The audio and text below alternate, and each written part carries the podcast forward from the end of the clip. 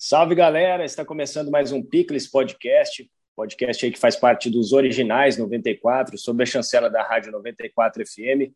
O Picles Podcast é, tem aí o espaço para você ser um patrocinador, para se você quiser, é só entrar em contato pelo WhatsApp 98232 9494, o DDD é 14. E quero começar dando um, um alô aí para os meus amigos, companheiros aqui de Picles Podcast. Como é que tá, Marcelo? Tudo bem? Bem, esperando a nossa retomada presencial, né? Esse é o último ah, online. Sem dúvida. É. Se Deus quiser. BH, tudo certo por aí? BH, nos ouve? Certo, eu tô com saudade. Logo, logo vamos ah, rever pessoalmente. Eu tô ouvindo. Sem dúvida. Muito bem. Não, aqui deu um delay aqui para mim, mas nada como a nossa internet de cada dia, né? Bom, é, hoje o nosso convidado é o Cassiano Rolim, jornalista, repórter e apresentador dos jornalísticos, aí, programas jornalísticos da TV Tem, hoje à frente aí do TN2, o Tem Notícias 2, né? É, queria começar já é, dando boas-vindas e agradecendo, né, Cassiano, pela disponibilidade em falar conosco. Muito obrigado aí por ter é, cedido um pouquinho do seu tempo para bater esse papo aí. Olá, Gabriel. Olá, Marcelo. Olá, BH. E a todos que nos ouvem ou assistem. É um prazer estar aqui com vocês. Eu fico lisonjeado pelo convite e estou muito feliz mesmo por poder ter essa oportunidade de bater um papo com vocês aqui. A gente conhecer um pouco mais uns dos outros, né? Sem dúvida. E a gente conhecer melhor você também. E falando nisso, né, já ia começar perguntando é, como que foi o seu começo, né? É, onde você fez faculdade, né? Você é jornalista, obviamente. É, por onde você começou e como começou o desejo aí por ser jornalista, né? E me conta também um pouquinho como você veio parar uh, aqui em Bauru. Você é daqui, aliás, né? Já fica a pergunta também. Vamos lá, então. Eu sou gaúcho da cidade de Novo Hamburgo, na região metropolitana de Porto Alegre, porém me criei em Florianópolis, Santa Catarina. Ainda na infância eu desenvolvi um gosto pela comunicação, mas não da forma oral, da forma que eu, eu, a forma como eu me desenvolvi foi por desenho e escrita. Gostava muito de escrever na escola, fazia redações e gostava muito de desenhar charges, caricaturas, me inspirava bastante nas, naquelas tradicionais tirinhas dos jornais impressos. Uh, na, já na adolescência, acabei indo para o lado da comunicação oral, falada, uh, televisiva, radiofônica. Me interessei bastante pelo meio, uh, acompanhava o trabalho de repórteres, apresentadores pela televisão, bem como também aqueles pelo rádio e, e pelos jornais impressos, revistas. Sempre fui um leitor muito ávido de todo tipo de material jornalístico. Eu, então, fiz vestibular no ano de 1996 e um ano depois comecei a estudar jornalismo na Universidade Federal de Santa Catarina. Uh, sou formado em jornalismo no ano 2000, na UFSC, em Florianópolis mesmo, e, e, lá mesmo, na capital catarinense, comecei a trabalhar na afiliada Globo. Por lá permaneci dois anos curiosidade é que nesse período eu era apresentador da previsão do tempo, então é isso mesmo, era o moço do tempo da RBS TV Florianópolis e também editor de texto dos telejornais. Então eu colaborava com a, o fechamento dos nossos telejornais, eh, editando as matérias que vinham da rua, auxiliando os repórteres na, no, no complemento de informações e tudo mais. Quando eu estava ainda no começo da minha carreira, eu soube que a então TV Modelo, é, afiliada Globo aqui de Bauru, estava precisando de um, um editor de texto e apresentador para o Jornal do Meio Dia. E fiz contato com a gerência da empresa, enviei o meu portfólio, na época ainda com fita VHS. eu sou só um pouquinho antigo, né, pessoal? Não sei que, se, quem nos ouve sabe o que era fita VHS, mas antes de Bota no Google, streaming, bota no Google. bota no Google. antes de existir o streaming, né, BH? A gente tinha que recorrer a essas mídias físicas para poder assistir ou gravar programas de TV, gravar reportagens nossas, né? E aí o chefe gostou do que viu do, do VHS falou: hum, esse jovem de 22 anos tem potencial. E acabou me convidando a, a vir integrar o time aqui da TV Modelo, que era formado por, uh, por alguns medalhões, vamos dizer assim, da, da comunicação bauruense aqui, né? Havia repórteres muito experientes como o Arnaldo Ferraz, o Lúcio de Mello, a Tânia Guerra era apresentadora do nosso Jornal da Noite, das sete da noite. Uh, ao meio-dia, eu vim trabalhar com uma grande equipe também de editores, uma colega apresentadora, Andréa Beron, e tenho bastante saudades daquele período, ainda de começo de carreira, é, em que eu passei por aqui. Foi minha primeira passagem, é, logo a TV Modelo é, deixou de existir para começar a TV Tem, no ano de 2003, e, e então foi, foi formada a rede TV Tem com quatro emissoras, Bauru, Rio Preto, Itapetininga e Sorocaba. Então, confirmando, cheguei a Bauru no finalzinho de 2001.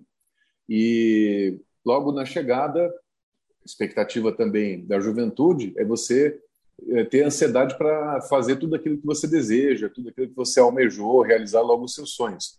E eu tinha um sonho de ser repórter, de ir para a rua mesmo, apurar as notícias, e não havia vaga na época. Coincidentemente, aconteceu em um intervalo muito curto de duas semanas a saída de alguns repórteres. É, houve desligamento de um repórter, outro uh, pediu a conta, uma terceira entrou em licença maternidade. Então, eu, eu, digo assim que o destino conspirou para que eu me tornasse repórter, porque naquele momento, até que a empresa pudesse contratar pessoas para essa função, eu fui temporariamente uh, feito repórter pela empresa. E ali conquistei minha vaga na reportagem e mantendo a apresentação. Na época eu apresentava o nosso jornalista do, do meio-dia, do Tem Notícias Primeira Edição. E, e, e foi ótimo para crescimento pessoal, conhecer essa nossa região centro-oeste paulista, que é riquíssima em história, com as próprias ferrovias, agricultura, indústria, turismo e tudo mais, né? A Cuesta de Botucatu, Uh, você vai para qualquer lugar, você tem paisagens ainda lindíssimas, né? Aquilo que ainda existe que não tenha sido é, muito alterado com o tempo. E, e aí eu digo que Bauru, certamente, pela tradição jornalística e histórica, foi a minha grande escola no jornalismo. A partir daquele período, eu ganhei um, um, um novo grau de, de ascensão profissional, de aquisição de conhecimento que me norteou pelo restante todo da minha carreira, que já está completando 22 anos. Caramba. O Cassiano, e você tinha o objetivo já de vir a Bauru? Ou foi aquele esquema, eu gostaria de ser repórter e apresentador, é, vou aonde tiver uma vaga? E foi aí que você viu que tinha vaga em Bauru. Como que foi? É, quando você está começando a da profissão, você você busca o lugar que te oferecer a primeira ou a melhor oportunidade. É, naquele momento, o interior de São Paulo se afigurava muito interessante para mim, porque, afinal de contas, é o segundo mercado consumidor do Brasil. É, a, a, própria, o próprio PIB per capita daqui é um dos mais elevados. Né? A, o, o, a tradição em jornalismo que as empresas têm aqui, os veículos de comunicação, é, é, muito antiga. A própria emissora em que eu trabalho, sediada aqui em Bauru, tem mais de 60 anos de existência. Uh, e, e, eu, até pouco tempo, quando fiz a minha primeira passagem pela cidade, tive a oportunidade de trabalhar com cinegrafistas, por exemplo, que atuaram, atuaram não, atuaram nos bastidores, mas filmavam telenovelas feitas ao vivo na, na televisão bauruense. Exatamente, ainda lá no tempo, depois da fundação do senhor João Simonetti, e, que é o, é o que deu origem depois aos filhos que criaram a Rádio 94 FM, né? o grupo Simonetti. Ainda lá naquela época uh, começou essa produção de telenovelas feitas ao vivo. Os programas eram todos ao vivo, porque anterior a gente que é mais velho, que já passou dos 40 anos, até mesmo a mídia física para você registrar alguma, alguma coisa e exibir na TV era uma operação mais complicada, né? O que existia era película de cinema. Então, é, os filmes eram projetados no cinema e na televisão já era uma operação mais complicada, cara. Então, a programação era basicamente ao vivo. Mas eu acabei dando esse retorno ao passado para fazer a, o meu elogio à, à comunicação bauruense, que se desenvolveu muito nessa época. É claro, depois também houve mudanças de característica. Então, à medida que a própria televisão se espalhou pelo Brasil e se consolidou como meio de comunicação de massa, aqui também foi implantada a antiga Rede Globo Oeste Paulista, que deu origem a outras emissoras pelo interior do estado, posteriormente São José do Rio Preto, Presidente Prudente. Era coberta uma vasta área do interior paulista pela então Rede Globo. E tudo isso pesou na minha decisão de vir a Bauru.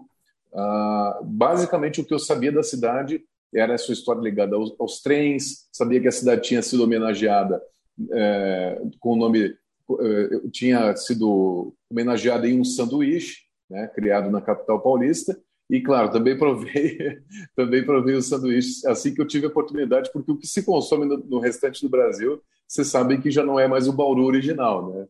É. Vamos falar disso mais para frente. Marciano, é... tem uma, uma pergunta assim, é uma admiração pessoal, Fala, né? também do tempo da, da TV modelo, assim, cresci assistindo uma boa parte. É, depois tive a oportunidade de trabalhar um tempo com você aqui na Record de Bauru, é, e, é, e foi muito impactante, assim, trabalhar com a Tânia, trabalhar com você, porque eram pessoas que eu já acompanhava ali pensando em fazer jornalismo, e aí a minha pergunta é muito básica, assim, queria entender como que era esse, esse ritmo de produção nos anos 2000 aqui do jornalismo regional. É, você falou aí super bem da, da, de como Bauru era uma, uma, é uma potência aí dentro da comunicação, mas como que era, né? A tecnologia não era igual a que a gente tinha hoje.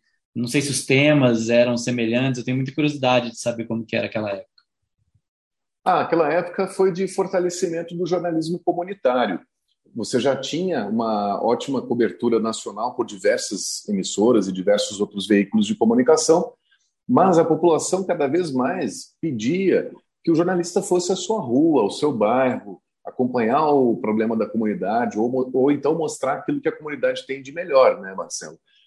Porém, isso era feito de um modo mais rudimentar. Então, no início dos anos 2000, se eu quisesse fazer uma entrada ao vivo em um determinado local aqui da região, a gente tinha que ir com um carro de transmissão até esse local, que era chamado de UMJ, são as iniciais de Unidade Móvel de Jornalismo.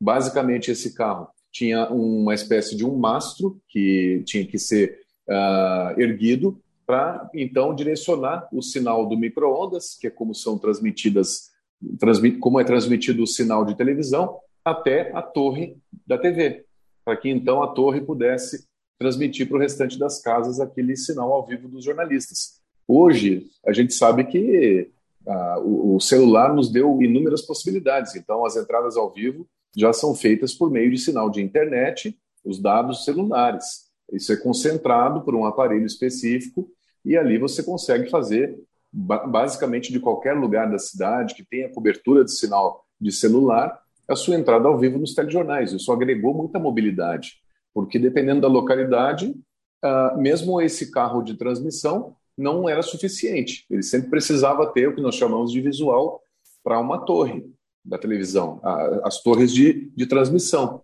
São elas que se comunicam entre si. Né? E em alguns casos até era preciso fazer transmissão via satélite. E, é uma, e, e normalmente esse tipo de transmissão envolve mandar o sinal para o satélite, o satélite rebater para a parabólica da televisão que recebe então o sinal e depois distribui para todos os lares, né? E, e, é uma operação mais cara também, então nem, não, nem sempre utilizada. E hoje está muito fácil. Hoje a gente pode fazer uma entrada basicamente da maneira como eu estou conversando aqui com vocês e que a gente está sendo assistido e ouvido pelo meio, por meio do celular, que é o que eu estou usando nesse momento aqui na minha casa. Então, de qualquer lugar, com o meu celular, eu falo com o apresentador, eu escuto o que ele está dizendo, e às vezes com pequenas variações no sinal, porque ainda precisamos avançar muito na tecnologia e na disponibilidade de recursos aí para ter uma melhor comunicação, né? Muito legal. Depois eu pergunto mais, só para deixar. Você. Talvez a gente vai brigar um pouquinho com o delay, mas, mas vamos lá. É... Você rodou o Brasil, né, cara? E, e, eu quero, quero passear pelo Brasil com as suas experiências. Tamo mas junto. antes, a... mas antes a minha grande curiosidade é a Bauru que você deixou em 2009, a Bauru que você reencontra em 2022. Alguma coisa te chamou a atenção? Alguma coisa te impressionou? Alguma coisa te impressionou negativamente? Como que foi esse reencontro? Uh, que pergunta. Boa, viu, BH?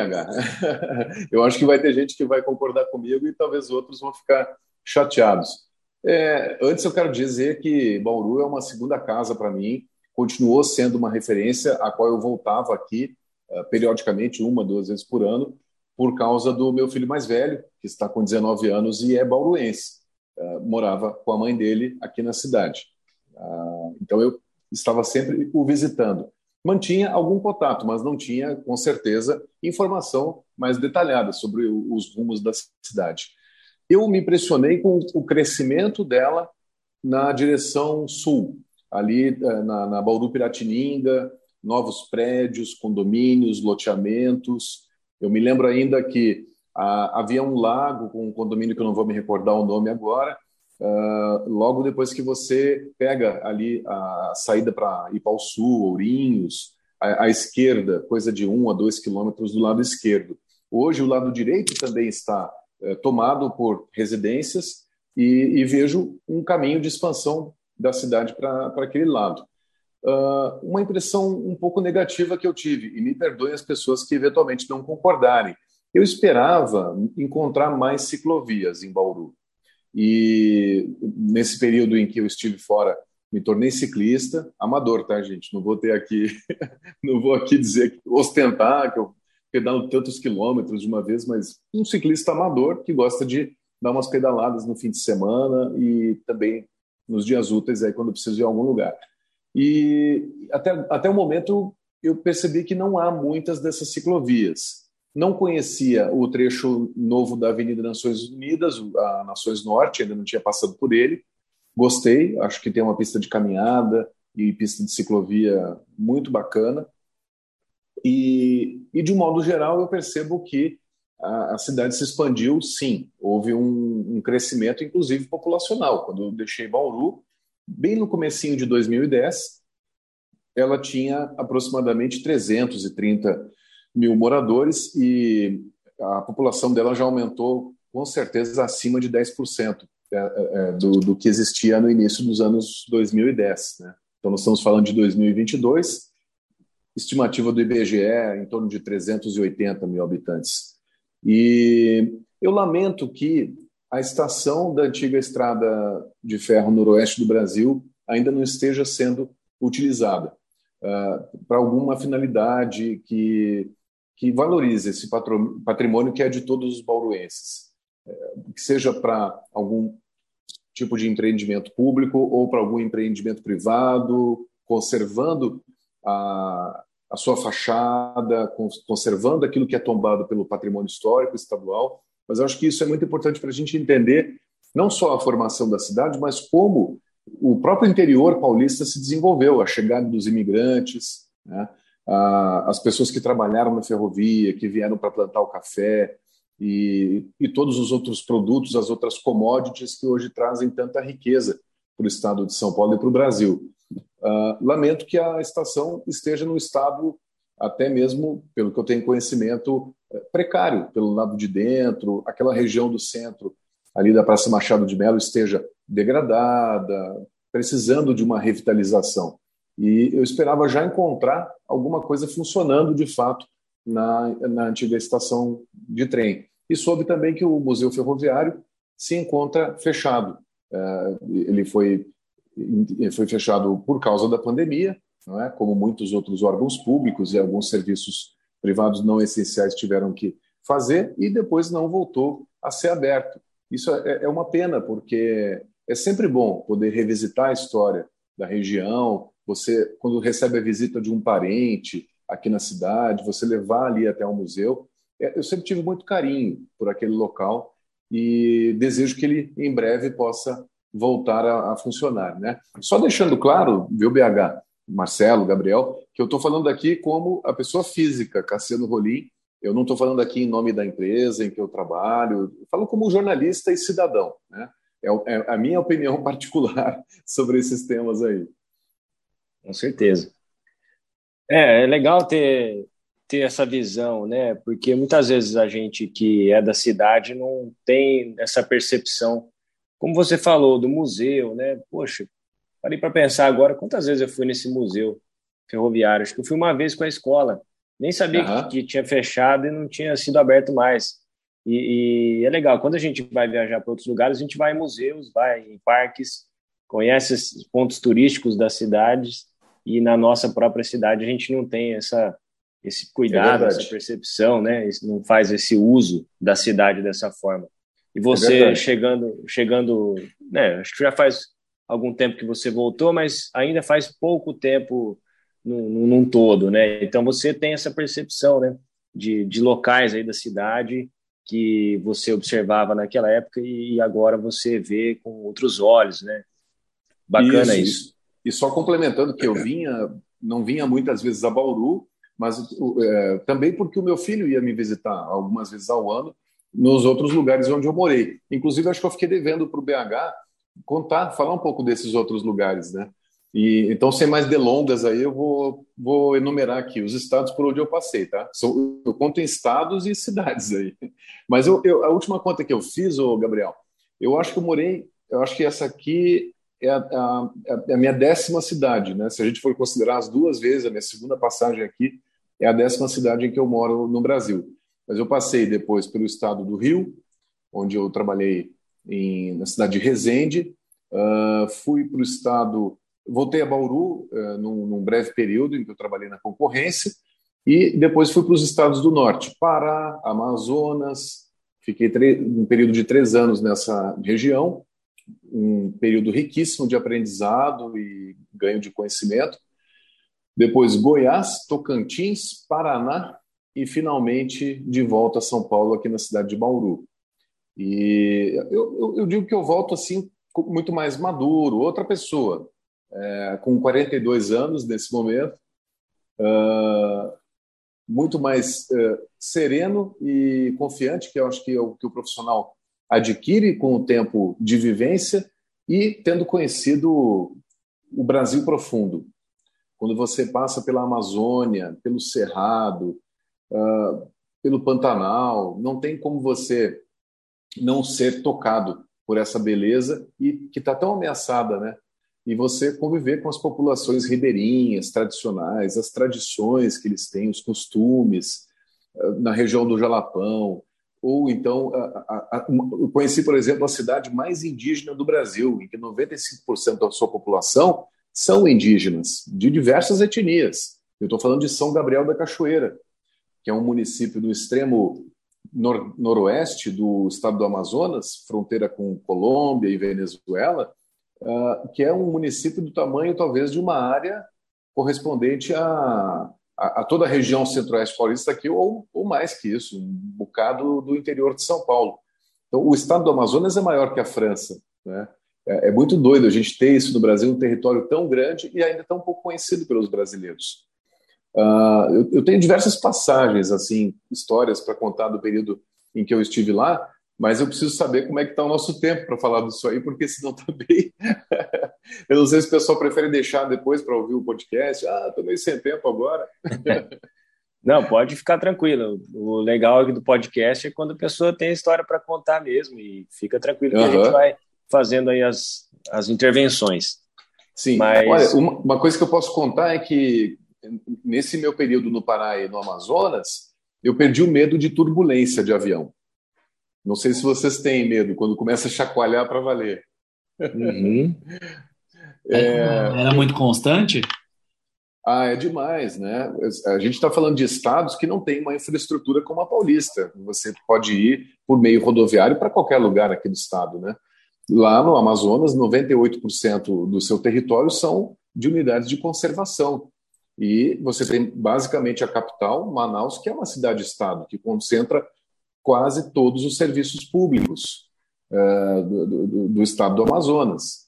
As pessoas, para fazerem consulta com um especialista médico, precisam, precisam sair da sua região, do seu município, lá no interior, às vezes a mil quilômetros de distância, para ir ver um oftalmologista, para ir num dentista que trate um problema específico. Né? Então, muitas vezes eu fui viajar dentro do estado ou de barco ou de avião, monomotor, bimotor, e, e de avião não tinha como escapar da, das balançadas aí, porque ah, o tempo muda muito rápido lá na Amazônia. Você tem o céu claro, de repente uma tempestade começa a se formar, então não adianta se queixar, não. Passei por um pouso de emergência em um helicóptero uma vez, quando cobria uma enchente na região metropolitana de Manaus, no ano de 2012.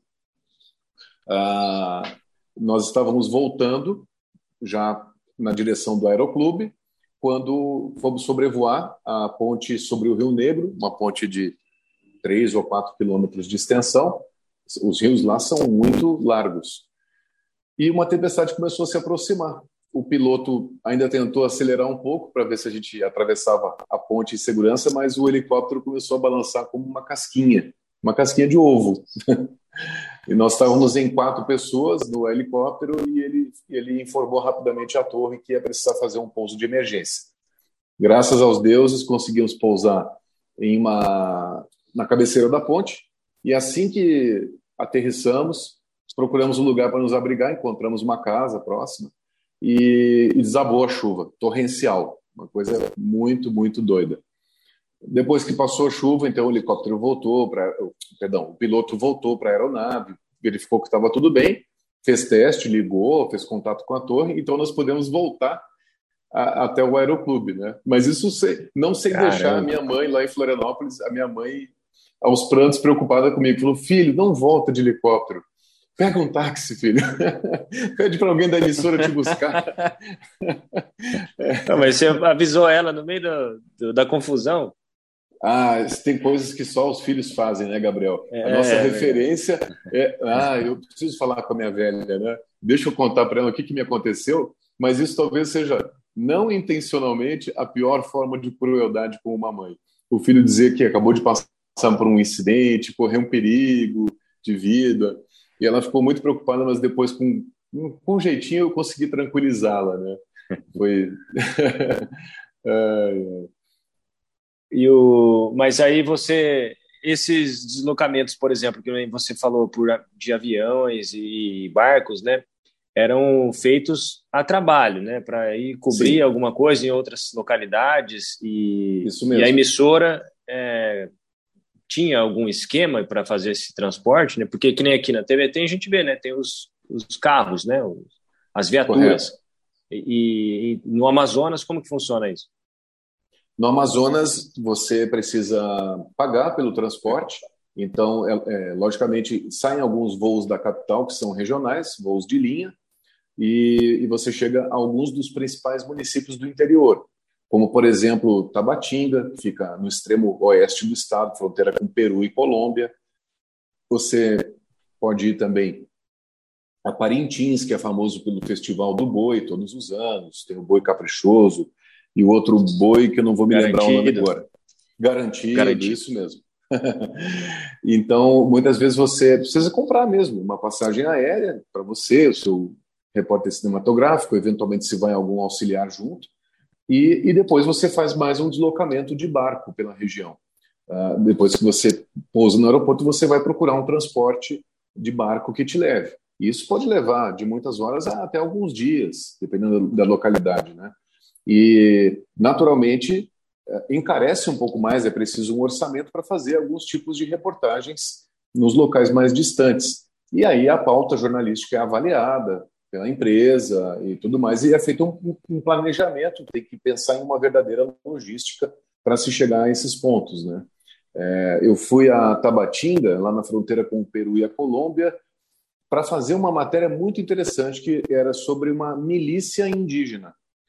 Índios de uma etnia da região, de uma tribo determinada na fronteira dos três países, tinham criado a sua própria força policial, entre aspas porque estavam preocupados com a invasão do seu território, preocupados com uh, o crescente a crescente dependência química entre os seus jovens, uso de drogas, uso de bebidas alcoólicas, abuso de bebidas alcoólicas. Então, isso chamou atenção na época, no ano de 2010, que, que essa milícia foi criada. E a Polícia Federal passou a investigar essa situação, porque é proibido pela nossa Constituição, só são legalizadas as forças constituídas realmente, aquelas que representam o Estado brasileiro. Você não pode ter uma força policial clandestina. Né?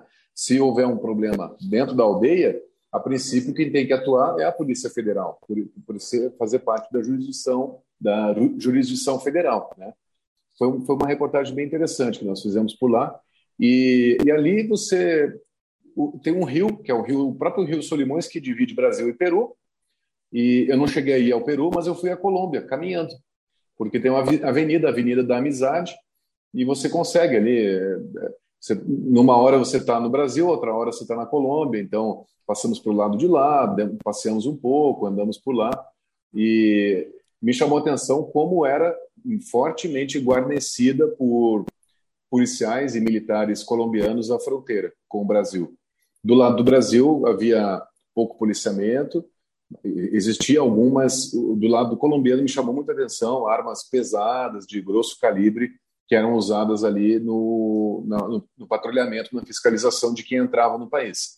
É, porém, não, em nenhum momento pedem documento de quem está entrando. Né? Aí é uma questão aduaneira, uma questão de entre países que eu não que não me cabe agora comentar. Mas dependendo da fronteira, ela é muito mais vigiada. Um outro lugar onde eu passei, passei por dois anos, foi a tríplice fronteira Brasil, Paraguai e Argentina, em Foz do Iguaçu. E a Ponte da Amizade, que divide Brasil e Paraguai, é a fronteira mais movimentada do nosso país. Por ali, estimativa de que 100 mil pessoas atravessem diariamente e aproximadamente 40 mil veículos. Então, é uma tarefa hercúlea que as autoridades o tempo todo tentam de desempenhar, que é a fiscalização, é um desafio diário de fiscalizar ali se está entrando algum produto ilegal, contrabandeado, algum tipo de arma ou droga, tem sempre uma repressão bastante grande. Né? A, a, fronteira com a Argentina também tem uma fiscalização bem intensa dos dois lados, principalmente do lado argentino, mas é bem movimentada por turistas do mundo todo que querem visitar a beleza das cataratas do Iguaçu. Né? As cataratas são formadas pelo Rio Iguaçu, que nasce lá na região de Curitiba, e desemboca, esse rio desemboca no Rio Paraná. E o Rio Paraná nada mais é o quê? Que é o, o Rio Tietê e o Rio Grande, da divisa de São Paulo e Minas Gerais, que dá origem ao Rio Paraná, junto com outros afluentes. Né? Esse rio vai descendo ali pela divisa Paraná com o estado de São Paulo, também é abastecido pelo Rio Paranapanema, e, e lá em Foz do Iguaçu, o, o Rio Paraná é aproveitado para geração de energia, com a usina de Itaipu. Depois, o, depois da usina de Itaipu, em algum ponto ele se encontra com o, o Rio Iguaçu. Né? E onde um rio desemboca é a chamada Foz, por isso que a cidade tem esse nome. E as cataratas são, são a, a fronteira Brasil-Argentina. Né? Quando a gente está andando ali pelas cataratas, naquele precipício, aqueles canyons, o que você vê do outro lado é a Argentina, é a cidade de Porto Iguaçu. E é, é uma beleza encantadora que eu pude desfrutar bastante uh, com amigos, com familiares que foram me visitar, com a minha própria família, filhos. É, é, eu recomendo a todos, assim, quem tiver a oportunidade de conhecer um dia. E, e, agora mesmo com a pandemia, todas as regras são seguidas, é um passeio ao ar livre, muito seguro, uh, com distanciamento social para que as pessoas possam conhecer. Né? Você falou que é, morou em 10 cidades, né? Por aí? É, na minha é. conta, é, fazendo uma conta rápida aqui, 10 cidades. Qual a cidade que você ficou mais tempo aí trabalhando nessa na sua carreira aí? Na minha carreira, cidade de Bauru. Seis anos em Bauru. É, e é, é, depois em Goiânia, três anos, quase três anos em Palmas, Aí a, a, soma disso tudo dá aqueles 22 anos de carreira que eu falei, né? O Cassiano. eu, eu... Ah, pode falar. Pode. Opa, não, não, diga. Eu, eu ia falar, eu ia dar deixa para a gente falar de, de meio ambiente. Não sei se era isso que era você isso que eu ia te perguntar. é, acho que pelos lugares é. que você passou, né, até pela experiência que você foi adquirindo, você e a gente sabe que o repórter também local ele fala um pouco de cada coisa, né, ali um pouco mais da, da, da, da região ali. Eu queria saber se esse assunto do, do meio ambiente se tornou mais importante para você em algum momento. Você conta com muita propriedade aí as regiões, você tá, tá super informado aí dos rios e tudo mais. Isso te despertou em algum momento um interesse maior? Como foi? Olha, Marcelo, essa vocação ambiental eu trago de criança. A minha família lá no Rio Grande do Sul foi pioneira no movimento ambiental, quando ainda não se, não, ainda não se usava nem sequer o termo ONG, Organização Não Governamental. Ah, eles fizeram parte, primeiro, de uma ONG chamada Agapan, da região de Porto Alegre, e depois do movimento Hessler, em Novo Hamburgo. Uh, a minha família também era naturalista, eh, defendia uma alimentação mais voltada para comida integral e, de preferência, orgânica, sem uso de defensivos agrícolas. Então, eu, eu, eu cresci nesse meio, conhecendo ecologistas do mundo todo que vinham ao, ao Brasil visitar o país, Uh, eu tive uma influência bastante grande e fui muito marcado pela Eco 92, o, o, talvez a primeira grande conferência internacional de, sobre meio ambiente do planeta, e a Eco deu origem depois à, à própria COP, a, a, conferência que é realizada periodicamente para falar das mudanças climáticas, né? E que busca uh, acordos entre os países de como reduzir os gases do efeito estufa que estão por trás do aquecimento global, né, entre outros problemas. Uh, então, eu, eu falo com alguma propriedade, eu brinco assim, que antes de ter a graduação em jornalismo, eu já era pós-graduado em meio ambiente, porque cresci ouvindo isso. Fui ao meu pai com, em congressos, fui, fui com meu pai a congressos, fui uh, uh, ouvir receber no, na sua empresa, na época, ele, ele tinha um complexo de alimentação natural, junto com os dois irmãos sócios, chamado Casa Natural, em Novo Hamburgo. E lá eles abriam para eventos culturais também, receber pessoas para dar palestras, exibição de documentários, discussões, debates, uh, oficinas, workshops. Tudo isso é, era patrocinado na época por, por esse restaurante da minha família. E então isso se tornou rapidamente o meu beabá. Ah, era, era linguagem comum em casa a gente tratar disso. Na infância ainda participei de protestos, de Uh, nós uma vez protestamos contra a ampliação do cartódromo de Novo Hamburgo e eu coloquei uma máscara daquelas tradicionais pretas assim que filtra a poluição do ar, né? E nós então saímos andando pelas ruas ali fazendo protestos, entre outros dos quais eu participei. Eu tenho uma verdadeira paixão. Eu, eu entendo que a gente a gente teve alguns avanços na conservação ambiental no Brasil, mas ainda muito tímidos.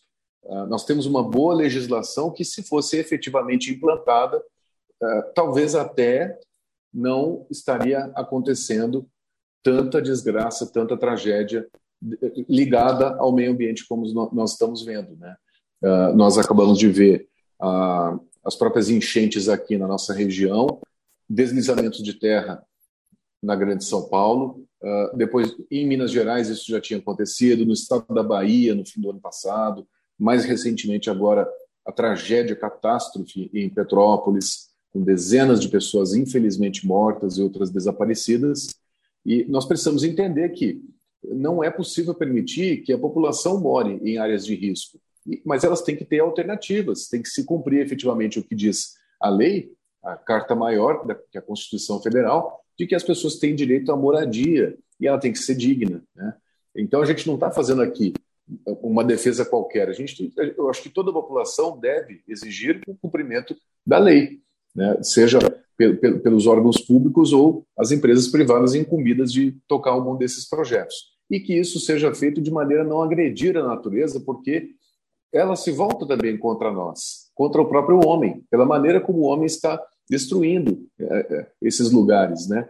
Ah, quando você não respeita a inclinação de uma encosta, você desmata, é, você corta a mata ciliar de um rio, tudo isso favorece que o rio vá assoreando, porque a cada chuva são carreados sedimentos, areia para dentro desse leito, o rio vai transbordando com mais facilidade e cada vez vai ganhando mais a cidade. Né?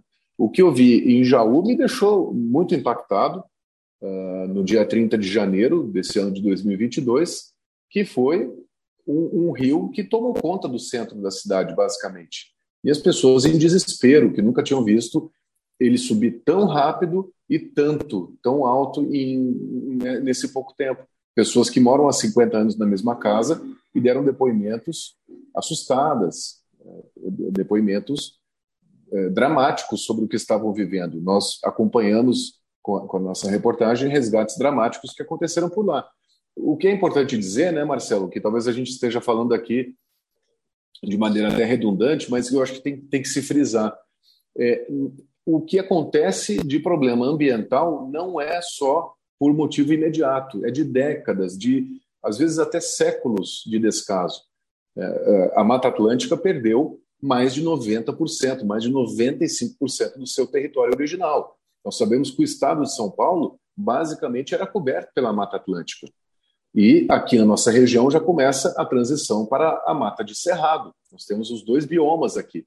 Somos privilegiados por contar com os dois biomas, mas o que, que resta deles? Muito pouco.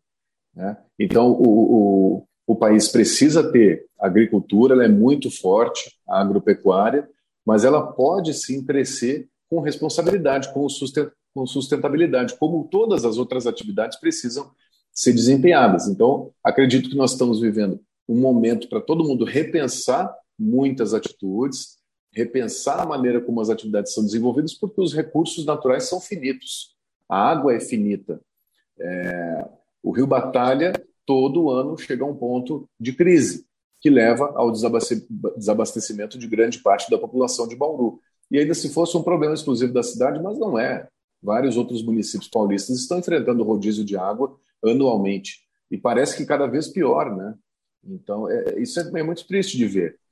Olha, você veja que na região metropolitana de Curitiba, que é uma região de altitude, que tem muitas nascentes e minas d'água, e inclusive represas ao redor da capital, da sua capital que tem aproximadamente 2 milhões de habitantes, também está havendo rodízio de água de uma maneira muito frequente. Todo ano a empresa de água precisa fazer precisa fazer um racionamento ali escalonado com pessoas que recebem água no dia, ficam sem receber no outro e por aí vai, até que todos estejam abastecidos. Porque, de alguma maneira, não está tendo água suficiente para todos. Né? Então, isso tudo me marca. E eu, além de paixão pela natureza, eu tenho paixão especificamente por animais, pela flora, eh, além da fauna. Eu, eu, eu, eu me interesso muito pela vida. Né? E, e nós não estamos sozinhos, obviamente, nesse planeta. A gente é apenas um dos moradores, dos habitantes desse planeta, e com certeza não somos os mais importantes, porque se o homem um dia vier a ser extinto, o planeta vai continuar a viver. É, o, o, planeta vai, vai encontrar uma forma, vai, vai manter até o seu equilíbrio, talvez a retomar o equilíbrio perdido. Mas hoje nós estamos numa situação de desequilíbrio ecológico muito grande, e aí que entra o papel do jornalista, que estou falando de jornalista, alertando para os problemas para que as pessoas sejam auxiliadas nas suas tomadas de decisões, desde o seu José, a dona Maria, que uh, vive na área urbana, até o seu João, que é agricultor, o seu Joaquim, que cria gado, e o empresário. To todos nós temos responsabilidade por, pelo meio onde vivemos. E, e, nós precisamos fazer algo por ele. Então, o jornalista leva informações que são úteis às pessoas, uh, leva novidades que podem ser adotadas como alternativas para não haver destruição ambiental e cabe, então, ao poder público, à iniciativa privada, ao terceiro setor, que são as associações, fundações e organizações não governamentais, implementar medidas. A sociedade civil precisa discutir, não pode se abster de debater esse problema aí que é, é premente, que é o, é o, é desafio do meio ambiente. Então, eu tenho paixão e vocação para falar disso, e sempre que eu puder, junto com outros, outros assuntos que eu cubro, como profissional da comunicação, eu vou abordar esses temas. Né? É, tem, tem, admiro vários jornalistas ambientais nossos, o André Trigueiro, talvez hoje é um grande expoente, isso, isso somente falando em televisão, né? Sônia Bride, são, são pessoas que sempre trazem muito à tona essa discussão, e, e que eu admiro bastante, que eu me espelho bastante nesses profissionais. O Cassiano, é, Cassiano. É, falando ainda sobre. Desculpa aí, BH. Vou só dar sequência, então. É, falando ainda sobre essa questão ambiental, nesse seu retorno a Bauru, alguma coisa te comoveu? É, alguma mudança que você tem observado que, que você possa destacar? Bom, eu fiquei triste de ver o, o, rodízio de água aqui na cidade. Cheguei aqui em meados de outubro do ano passado e, e não esperava que estivesse uma situação tão crítica. Porém, logo vi também que não era só o caso aqui da, da cidade de, Bauru. Né? Uh, eu, eu, eu, vejo que, de uma maneira geral, a cidade uh, vem se desenvolvendo, mas ainda sem dar a devida atenção para os seus problemas. Eu, eu não vou ter conhecimento agora aprofundado, eu precisaria pesquisar um pouco melhor, mas eu soube que a construção da estação de, de tratamento de esgoto está parada, foi paralisada, e não sei agora por quais motivos, e não me cabe aqui também fazer ilações. Uh, mas mas ela, ela, deveria ter continuado porque é uma obra já de muitos anos. Né? E, infelizmente, a cidade está ficando é, até carimbada por obras que, que começam, são paralisadas e se tornam, infelizmente, elefantes brancos. Nós tivemos o, o próprio viaduto que liga a, a Vila Falcão à Bela Vista, essas duas regiões importantes da cidade, que ficou muitos anos paralisado uh, por suspeitas na época de irregularidades. Então, houve ação da justiça para que esse, esse, a justiça na época determinou que fosse paralisada a obra, suspensa, até que esse problema fosse sanado, a cidade pagou um custo muito alto. Que a cidade pagou um custo muito alto em mobilidade mesmo. Né? As pessoas precisando de uma via expressa, que era esse viaduto, tinham que atravessar por outras vias mais, mais lentas e engarrafando ainda mais o, o trânsito no centro. Embora a gente não tenha um problema de congestionamento muito sério aqui. Né? E, e tanto é que o viaduto só foi concluído num sentido, né? Ele, o projeto inicial eram, eram duas pistas e hoje ele só tem uma pista que é utilizada num sentido apenas. Uh, então eu vejo que a, a, cidade continua sendo uma referência para a região, um polo econômico muito forte, prestação de serviços, comércio, mas ela precisa olhar com carinho, um pouco mais de carinho para si mesma. E não estou falando aqui que é, é responsabilidade de A, B ou C, é de todos né? A cidade precisa, sim, introjetar um pouco mais de atenção para que ela possa vencer esses desafios aí que muitas vezes atravancam e geram consequências. Né? a partir do momento que você tem, quando você investe um real em saneamento básico, existe uma estimativa de que no mínimo três reais você economiza com saúde da população porque você evita doenças que a gente já não deveria estar mais enfrentando. Desinteria, todo tipo de intoxicação alimentar, doenças de pele, problemas com parasitas, fungos, bactérias. São pessoas que, infelizmente, as, aquelas que, que não têm acesso à, à coleta e ao tratamento de esgoto e podem ter contato com aquela água contaminada, acabam indo aos postos de saúde precisando, e por direito, né, de ajuda do poder público. Então, é mais um problema que o já sobrecarregado Sistema Único de Saúde tem de enfrentar, quando a gente poderia estar discutindo aqui é, crianças ainda mais saudáveis, e houve um avanço, de fato, é, bastante grande, não só em Bauru como no Brasil, na redução da mortalidade infantil, mas a gente poderia estar discutindo aqui crianças num outro grau, num outro patamar de desenvolvimento pessoal, cognitivo, de crianças progredindo mais nos estudos e, e ajudando a fazer um, um, país melhor, né? E às vezes pela, pela falta do saneamento básico, uma criança pode não se desenvolver como deveria, ter um problema de déficit intelectual, um déficit de tamanho, né? Poderia se tornar um grande esportista, jogar no Bauru Basquete, no SESI Vôlei Bauru e, e tudo mais, né? No Noroeste, onde for, né? Cassiano, a voltando ou seguindo no tema meio ambiente, é, nas suas andanças pelo, pelo país e as suas aventuras. Queria saber se você já passou por situações de, de ter que pedir autorização para entrar num território, de ter que negociar a entrada da equipe de TV. É, enfim, imagino que tem situações desse tipo ou não? Ah, com certeza. É, lá na Amazônia, no Amazonas e no Tocantins, eu andei em muitas reservas indígenas. É, são territórios que são, são assistidos pela FUNAI, mas lá dentro a hierarquia é do, do cacique, ou dependendo do lugar, é o Tuxaua, são os líderes daquela etnia, daquele, daquela tribo. Uh, uma vez você tendo autorização da FUNAI para entrar num território indígena, é de bom tom que você peça autorização para o líder indígena para gravar naquele local. E, e, e por diversas vezes. Uh, normalmente era amistosa a recepção, que também os nossos indígenas, aqueles que já tiveram contato com o, com o restante da civilização há muito tempo, eles estão muito aculturados, falam português, às vezes com bastante sotaque carregado, ou precisam de ajuda dos mais jovens para entender.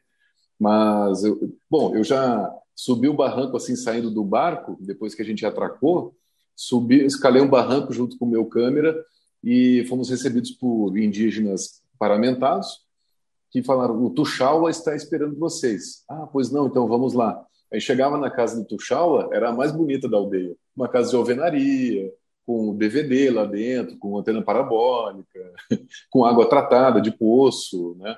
E então alguns benefícios chegaram a algumas aldeias, né? Essa água tratada não era pela própria aldeia, veio da Funasa, a antiga Fundação Nacional de Saúde, voltada para o saneamento e, e, tratamento de água em aldeias indígenas, assim, um órgão que era ligado ao Ministério da Saúde, à própria FUNAI. E, e por diversas vezes. Né? E, e também existe um costume, BH, entre o, os indígenas de presentear o visitante com alguma coisa. Você é presenteado com um colarzinho de contas, ou um cocarzinho com penas, mas é, é uma troca, não é simplesmente um presente. Então você também tem que deixar um presentinho, né? Ah, você deixa uma lembrancinha para a pessoa. A gente já era orientado antes pelo, pelo guia que ia nos levar a, a deixar algum tipo de, de, lembrança. Às vezes pode ser um alimento que a aldeia precise, que não está não está tendo acesso naquele momento. Então é, é, é, muito interessante ver essa, essa troca aí é, um, é uma maneira de respeitar os costumes locais e você também manter as portas abertas para poder voltar àquela localidade. É, você esteve ali e, de alguma maneira, vou falar entre aspas, você roubou um pouco do, do, que aquela comunidade tem, né? Você foi ali e, e, pediu licença e você acompanhou, filmou o que ela tem e levou para exibir no restante aqui da, da, do, do, nosso país, né? Pra, em rede nacional. É, então você tomou aquilo ali emprestado, nada mais justo que, ao, ao ser presenteado ali, também retribuir com algum tipo de, de presente. Né? Pode ser, às vezes, uma, uma caneta que você está utilizando ali, uma, uma, caneta com o símbolo da emissora, um caderninho de anotações. É, é, sempre, é sempre de bom tom fazer isso. É, já houve também reportagem que eu fiz em, em um morro, uma comunidade em um morro, em Florianópolis, para a qual eu precisei é, conversar com o presidente da Associação de Moradores, que me contou ter falado com uh, o chefe do tráfico naquela localidade. Isso em Florianópolis, né? É, pouco se fala sobre isso, mas tem também problema com tráfico de drogas em, em diversas comunidades carentes da, da ilha. A ilha é, tem, tem diversos morros e muitas dessas pessoas moram nessas áreas de risco, pessoas carentes. Uh, já teve vezes em que a gente percebeu claramente que não era bem-vindo em determinado local, temeu pela nossa segurança. Uh, houve no interior do estado do Pará, uh, eu fui à cidade de Curionópolis, onde fica onde ficava a antiga mina de Serra Pelada, aquele formigueiro humano dos anos 80, retratado mundialmente, né? com aqueles trabalhadores retirando ali no, no garimpo, retirando pedras para extrair o ouro. Eu, hoje existe um, existem alguns municípios naquela região, o principal deles, Curionópolis. Eu fiquei bastante apreensivo naquele local, porque a gente tinha a nítida sensação de que estava sendo vigiado por pessoas que queriam saber o que uma equipe de televisão estava fazendo naquele local. Né? Então, é, tem, a, gente, a gente vai aprendendo a, a se portar, mas passa medo um pouco, mas também é, é, mostra quais são as nossas intenções ao chegar a um lugar é mostrar com transparência, é ouvir todos os lados, né? E, e claro, até onde a segurança da nossa própria equipe permitir. Você não vai colocar a sua vida em risco, né? Você vai fazer aquilo que, que for possível. Uh, houve uma outra ocasião em que eu estava andando pela Transamazônica, uh, acompanhando uma equipe do IBAMA que fiscalizava incêndios criminosos da, da, da mata, da floresta amazônica. E quando estávamos passando, a gente ia atravessar uma ponte sobre um riacho, uh, a estrada toda sem pavimentação, estrada de terra, apenas aquela ponte era de concreto. E, ao chegar perto dela, percebemos que existia ali uma aglomeração de pessoas e toras gigantes, aquelas que a gente vê assim em fotos, em filmes, em vídeos da Amazônia. As árvores lá são muito altas, né? Toras que tinham sido colocadas por tratores em cima da ponte para bloquear a passagem.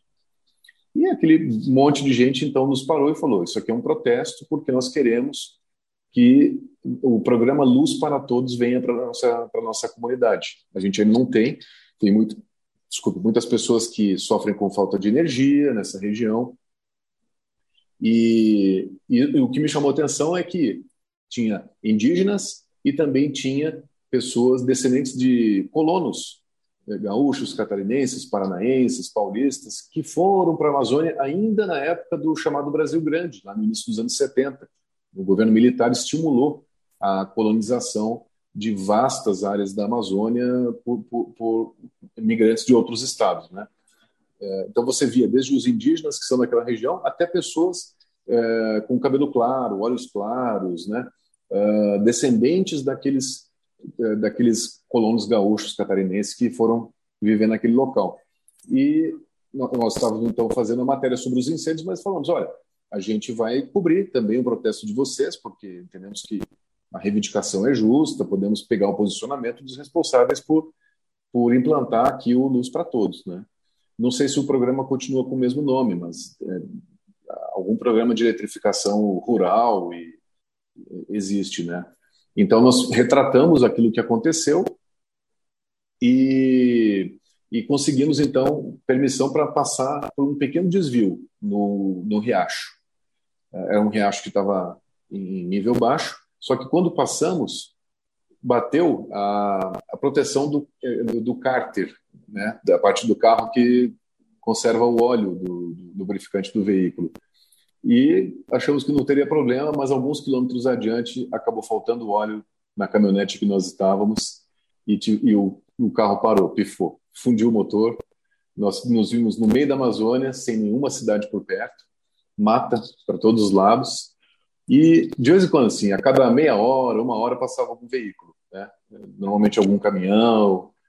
E até que um dos motoristas de caminhão é, fez a, uma alma caridosa parou para nos ajudar. Amarramos uma corda na caminhonete e fomos puxados pelo caminhão até uma casa, vários quilômetros adiante. E já muito famintos. Fomos com as janelas abertas da caminhonete e na Amazônia a terra é muito vermelha, né? Ou muito arenosa. E nós ficamos cobertos de poeira da cabeça aos pés, eu e o, o Mauro Fernandes, o cinegrafista, Aí paramos nessa casa onde, onde tinha uma espécie de restaurante. Uma senhora falou: "Não, mas já é, já são, já é uma e meia da tarde e nós não temos mais refeição. Acabou tudo. Eu tenho só um pouco de feijão, arroz ali." E eu vi várias cartelas assim de ovos. E eu falei: "Tá, essa cartela de ovos da senhora aí?" Ah, você quer? Pega uma dessas inteira e prepara para nós. estamos, estamos, pessoal do Ibama junto, tudo, estávamos em quatro homens, né?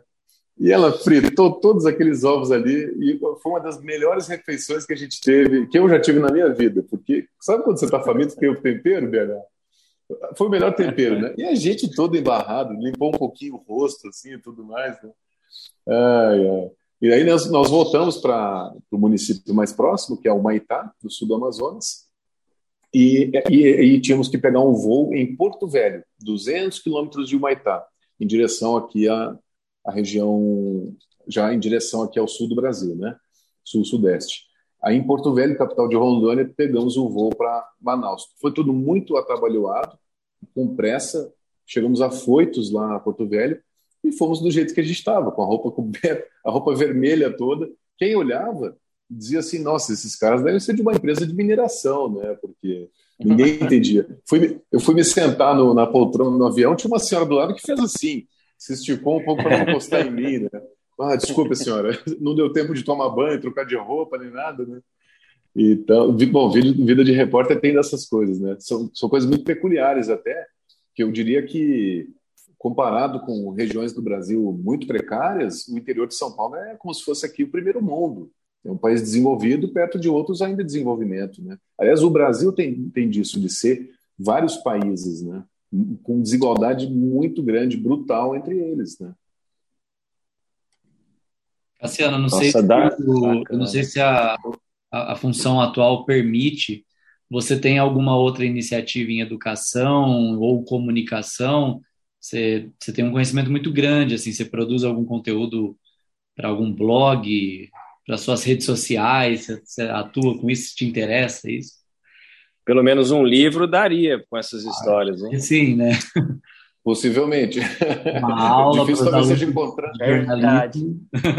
É. O livro, Gabriel, talvez seja difícil encontrar uma editora disposta a publicar, mas não, tô brincando. Né? Tem louco para tudo, né? Tem. Olha, eu, eu, eu sempre dei palestras, fui facilitador de workshops, é, tive uma parceria aqui em Bauru mesmo, com a qual eu, eu dava aulas para alunos recém-egressos da universidade ou alunos em fim de curso, para reforçar alguns conceitos práticos. Muitas vezes eles se ressentem de mais aulas práticas.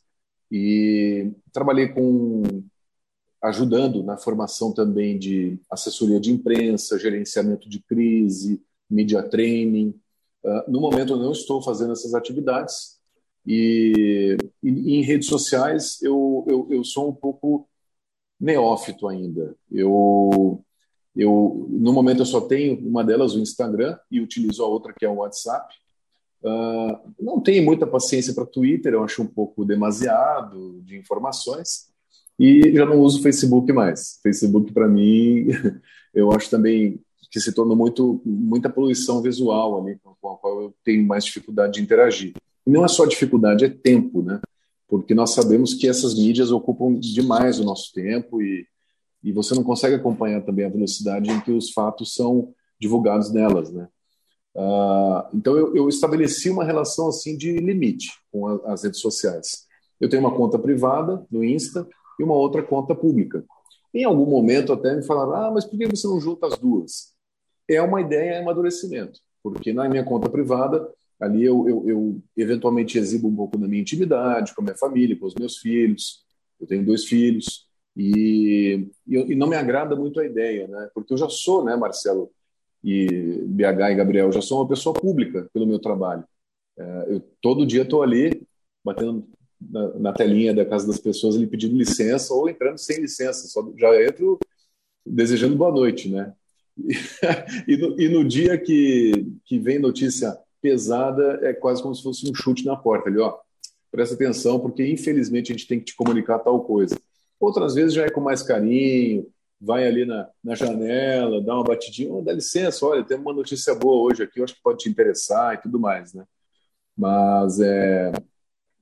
Ah, e isso é uma coisa também que eu ia comentar: o carinho com que eu fui recebido na volta a Bauru a repercussão que gerou a minha volta. Uh, muitas senhoras, muitos senhores, uh, vocês que são mais jovens, se lembravam ainda de, de uh, nos assistir na televisão. Embora hoje existam muitos meios de informação, né? E além da TV aberta, TV paga, streaming de vídeo, as plataformas aí, né, que existem, a internet o tempo todo ao acesso da nossa, da nossa mão ali, o, os, os smartphones. E, mas ainda tem, existe muito sim esse hábito de assistir a televisão, ouvir a rádio aqui em Bauru, um grande meio de informação também para as pessoas programarem o seu dia, saber a previsão do tempo, é, tudo mais, né? O que está rolando de principal na cidade, né? Então é bom. Eu tenho paixão por informar e, e informar de uma maneira, quando possível, elegante, criativa, que não seja só um cumprimento de tarefa. Né? eu vou tentar comunicar de uma outra forma, usando o eufemismo, o eufemismo aqui para a gente reforçar, é, é, são outras formas de dizer a mesma coisa que nós falamos no dia a dia.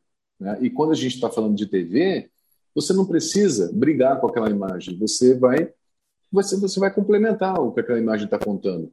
Né? Quando a gente edita um material em vídeo, você já está contando uma história através das imagens, e, ou seja, fotos também, quando é o caso, e o repórter então, ele vai suavemente acrescentando mais dados, mais informações que sejam úteis para a pessoa naquele momento. Né? Não, você não vai eh, se limitar a descrever o que está acontecendo.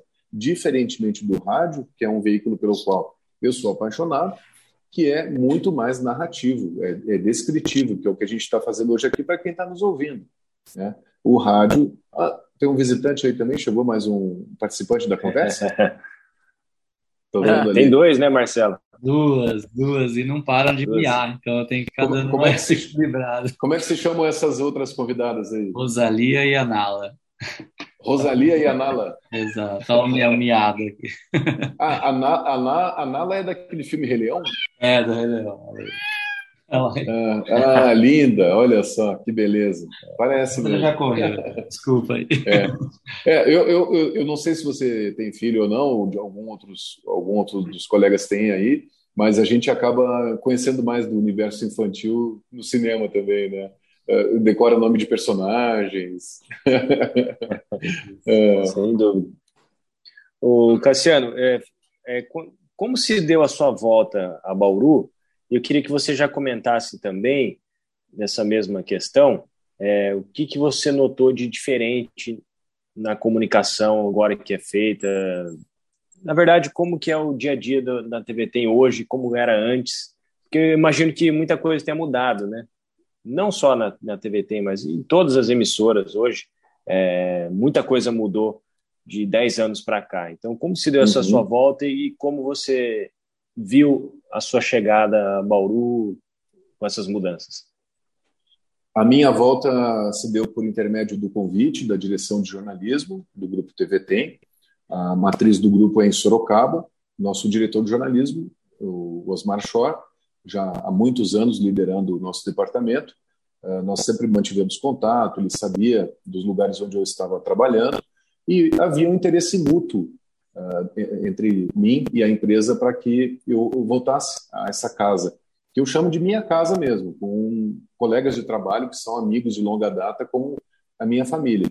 Eu me sinto ali num ambiente familiar quando eu vou trabalhar, o clima é muito agradável entre nós. Nós tivemos um pouco apartados, não porque queríamos, mas durante a pandemia precisamos tomar medidas de distanciamento, foi adotado uma série de protocolos sanitários dentro da empresa, eventualmente as turmas de trabalho, as equipes da manhã não tinham contato com as equipes da tarde, era feita a higienização constante das instalações ali da TV Tem, como muitas outras empresas e órgãos públicos tiveram que fazer, né?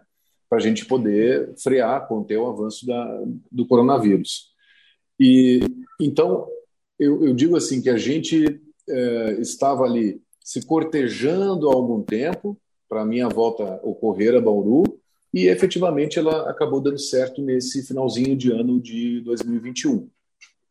Eu, eu fiquei muito feliz, eu voltei um profissional mais maduro, mais experiente, uh, uma, uma, pessoa que acumulou mais bagagem, muito diferente daquele jovem que iniciou aqui, que, como muitos outros jovens na comunicação, era, era promissor, mas estava começando, né, gente? Então, hoje, hoje eu sou uma pessoa mais calejada, que conhecer outras realidades, isso me enriquece quando eu vou tratar de algum assunto local aqui na cidade. Você, você, se todo jornalista puder, deveria ter a experiência de sair da sua zona de conforto, da sua região de convívio familiar, de amizades e, e conhecer esse Brasil profundo que nós temos, viajar para o exterior quando possível. Então, eu, eu conheço boa parte da América do Sul, da Europa, em, em viagens que eu fiz, estilo mochilão mesmo ficando hospedado em hostel, que são os albergues, ou eventualmente quando dava em hotel, e caminhando muito, usando transporte público. Isso é fundamental para a gente uh, dizer que conheceu a cidade de verdade, não só aquela turística, né? aquela preparada para as pessoas que vão visitá-la. Uh, aí no fim do ano passado, houve uh, uma colega que estava apresentando, liderando naquele momento a apresentação do TN2. Essa colega saiu em busca de novos objetivos profissionais e, e abriu-se essa vaga, então, para âncora do TN2, juntamente com a vaga de repórter.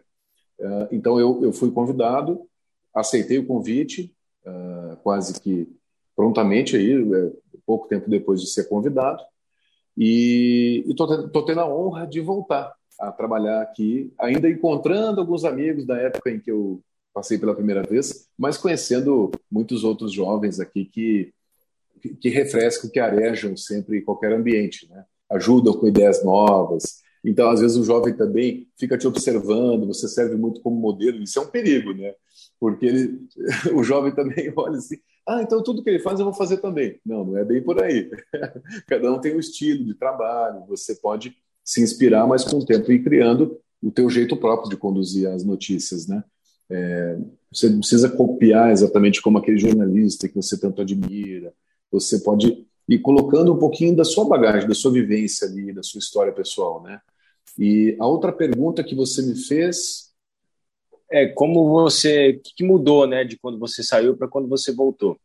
Ah, certo. Olha, o, o, o jornalismo em televisão, não só ele, como também entre, entretenimento, outros tipos de programas, no começo da televisão se inspiraram no rádio e no cinema. Então eles bebiam nessas fontes. Hoje eu entendo que a televisão desenvolveu uma linguagem própria para ela.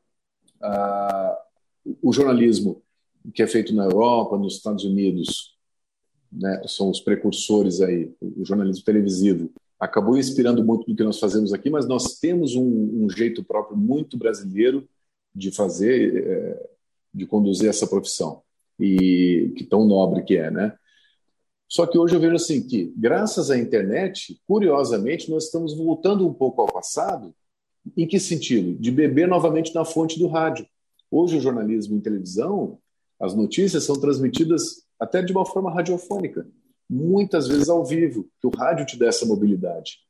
A equipe de reportagem chega rapidamente a qualquer lugar, consegue fazer uma entrada ligando do celular, né? Hoje você pode fazer até mesmo com áudio e vídeo, se a rádio tiver transmissão em tempo real ali dos programas. Né? Você pode fazer uma entrada usando o celular aqui. E, e a televisão está virando um pouco rádio, nesse ótimo sentido, de ganhar mais agilidade. O tempo todo está nos, nos, lugares onde estão acontecendo as coisas, ter essa rapidez de deslocamento. Uh, eu, eu, eu, trabalhei em outras praças, inclusive, que você, quando estava uh, indo até o local de um acidente, o repórter já entrava ao vivo, explicando: eu estou a caminho, nós vamos chegar em cinco minutos, as primeiras informações que nós temos são essas, e assim que eu estiver lá, eu vou conseguir atualizar os dados. E então eu encontrei certamente uma TV muito mais ágil, que é não só a TV tem hoje como outras. Né? Uh, essa é uma mudança e para qual nós que somos já meio dinossauros aí, eu sou um dinossaurinho, né? Tem até gente muito mais velha do que eu. Mas nós que já somos meio jurássicos, a gente precisa estar em constante evolução para acompanhar essas mudanças todas, né? Ter mais familiaridade com tecnologia, é, você saber que uh, que rapidamente você vai chegar a um lugar e já vai ter que começar a, a informar o que está acontecendo. E eu que já trabalhei em rádio de maneira mais esporádica lá atrás, eu, eu tenho um pouquinho ainda desses cacoetes de rádio, de, de explicar alguma coisa, de segurar uma entrada ao vivo aí, seja de um minuto ou de dez minutos, sem se tornar maçante, né? O que só me falta mesmo é fôlego, às vezes, aí, de tanto falar ainda mais com a máscara. Outro dia me aconteceu, eu fiquei com uma vergonha, mas eu, eu pedi desculpas ao vivo no ar e falei, gente, eu vou pedir desculpas, eu preciso dar uma respiradinha aqui, porque eu estou sem fôlego. Essa máscara me, me impedia um pouco de, de tomar o ar quando eu precisava. Eu estava falando, falando, falando, falando. Mas acontece, né? Nós não somos máquinas, né? E é. então tem disso, sabe? Aí, aí eu chego aqui e vejo assim que a, o prédio continua na, no Bela Vista, com aquela fachada histórica, onde tudo começou na televisão. No interior de toda a América Latina foi a primeira emissora, lá no comecinho dos anos 60. No Brasil, basicamente, nem a TV Globo existia, existia a TV Tupi, TV Excelsior. E então, quando aquele empresário visionário, João Simonetti, trouxe a televisão para Bauru, foi corajoso aí uh, de, de, começar a transmitir esse tipo de, de sinal captada em áudio e vídeo né, pela população. Lembrando que, ainda anos antes, apenas em 1940, que a BBC, eh, lá de Londres, começou a fazer transmissões experimentais, aí nos Estados Unidos, no, em meados da década de 40 e 50, foi desenvolvendo a televisão, e aqui no Brasil foi o empresário Assis Chateaubriand, que fundou, em 1950, a TV Tupi, né, que foi a potência da época. E, e aqui em Bauru, em 1960, salvo engano, é que começou a, a, a TV do João Simonetti, né, que posteriormente se tornou a, a TV Globo e teve um período como TV modelo e hoje é a, é a TV Tem. Então, a gente pisa num terreno ali que é histórico, quando entra para trabalhar, mas que, que, todo ano é renovado com muitos jovens que vão trabalhar conosco, de, da área de rádio e TV, da Unesp, jovens eh, formados em jornalismo pelas universidades que formam nessa profissão aqui na nossa região, sejam públicas ou privadas, e muito aguerridos para trabalhar. E a gente a gente se favorece com isso, né? Fazendo uma analogia até com o futebol, sempre é interessante você ter um time que mistura juventude com experiência, porque uma coisa só não é boa nem como a outra, né? É, é bom ter essa essa mescla que nós temos. Bom. Cassiano, e é a primeira vez que você tem a, a função de apresentador como principal? E como que está sendo? Eu não diria que é a primeira vez, uh, ah, BH, mas para mim é um, é um recomeço e é como se eu fosse um apresentador com mais estofo hoje, com mais credibilidade. É, pelo que eu carrego nas costas, né? Esse período todo aí como repórter, andando pelo país, Tô vendo aí que vai chover por aqui também, viu? Acho que vai vir uma chuva. É, olhei aqui. Aqui já Aqui já está chovendo.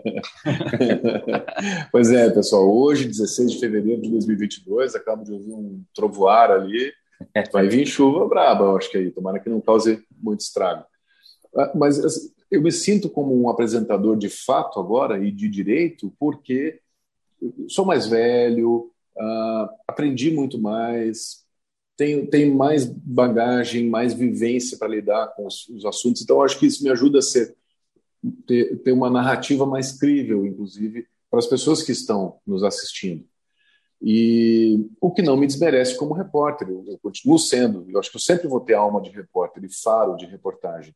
De, contando com a ajuda dos nossos primeiros repórteres, que são aqueles que trabalham internamente na emissora, apurando as notícias, são o que a gente convencionou chamar de produtores, nós vamos para a rua com uma pauta que poderá ou não se confirmar, ou poderá se confirmar parcialmente. E na rua a gente tem a obrigação de ouvir a voz das ruas, de verificar o que é real, o que não é, aquilo, de confirmar informações, de apurar com as fontes e tudo mais. Agora, ali na, na, na bancada, no estúdio, eu não deixo de estar fazendo também reportagem, porque eu estou interagindo com os repórteres eventualmente acrescentando alguns cacos de informação ali, algo mais que a gente possa acrescentar. Eu acho que isso valoriza, isso é, deixa o nosso trabalho ainda melhor, né? Uh, hoje eu me sinto um apresentador muito mais preparado do que aquele gurizinho, aquele guri de 22 anos praticamente que passou por aquilo lá em 2001, ficou seis anos na casa, mais dois anos na TV Tem de Sorocaba, né, totalizando aí mais de oito anos uh, no grupo TV Tem. E é bem diferente, né? É, a gente não é o mesmo, certamente, com 22 ou com 42 anos, né? Por uma coincidência, deu esse número redondo aí, duas décadas depois eu voltei a, a, trabalhar em Bauru. E nessas duas décadas eu já tive dois filhos, já tive, já fui casado, no momento não sou, sou solteiro.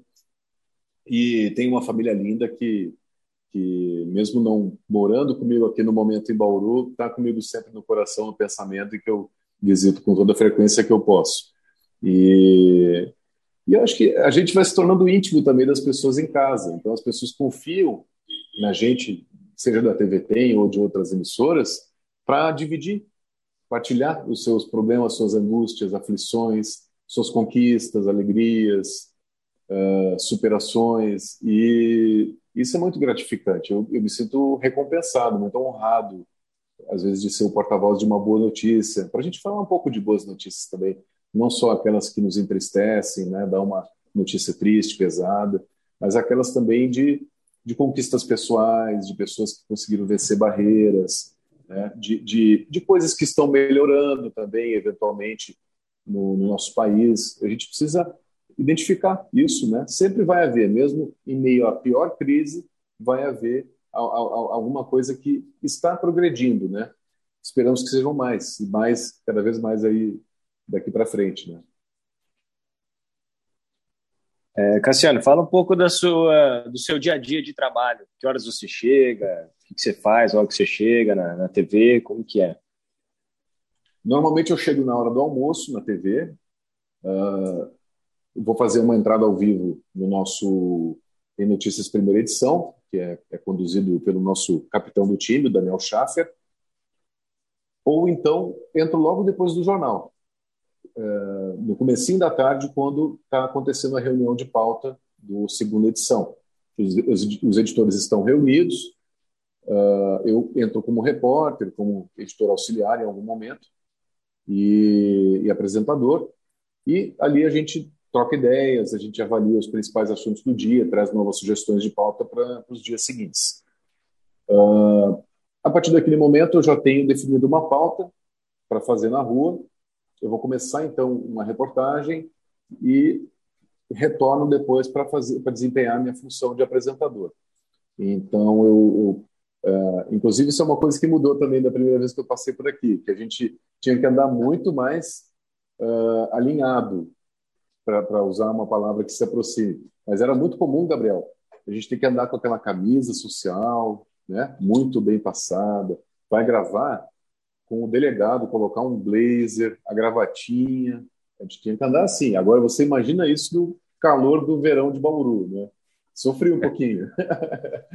e, e hoje, assim, por sorte, a gente pode ser muito mais despojado no visual como repórter. Então, eu posso usar uma camisa polo, dependendo do assunto. Eu vou com uma camisa uh, social um pouco mais esportiva, casual, né? Então, é, é, é eu, tenho esse repertório maior de vestimenta. Pode usar barba agora. Exatamente, isso é uma coisa assim, que eu já queria há bastante tempo, porque é, me faz bem. Né? A gente que se barbeia muito, né? a gente que, quando não, quando não usa barba como eu estou usando agora, a gente muitas vezes fica com a pele mais ferida, tem alguma alergia e tudo mais. Né? Então, foi uma opção minha, eu me sinto muito bem assim, eu gosto de poder usar barba. E já faz seis anos que eu, que eu a uso. Uh, mas uh, daí a minha rotina, então, é essa. Assim, eu, se eu vou cobrir um assunto do dia, um, um factual, como nós chamamos, eu levo essa matéria, então, já para a gente editar na redação. Eu vou preparar um texto relatando o que aconteceu, vou escrever, vou prever ali algumas entrevistas que eu fiz na rua e o, o, meu editor, então, vai montar junto comigo, vai bolar uma maneira da gente contar aquela história ali, vai verificar se está tudo em ordem, se faltar algo apurar. E a partir do momento, então, que a, a, o texto está aprovado, eu gravo e esse material vai para ele de edição, eu, nesse período, aí eu já começo a me preparar para tirar a roupa de repórter e colocar de apresentador.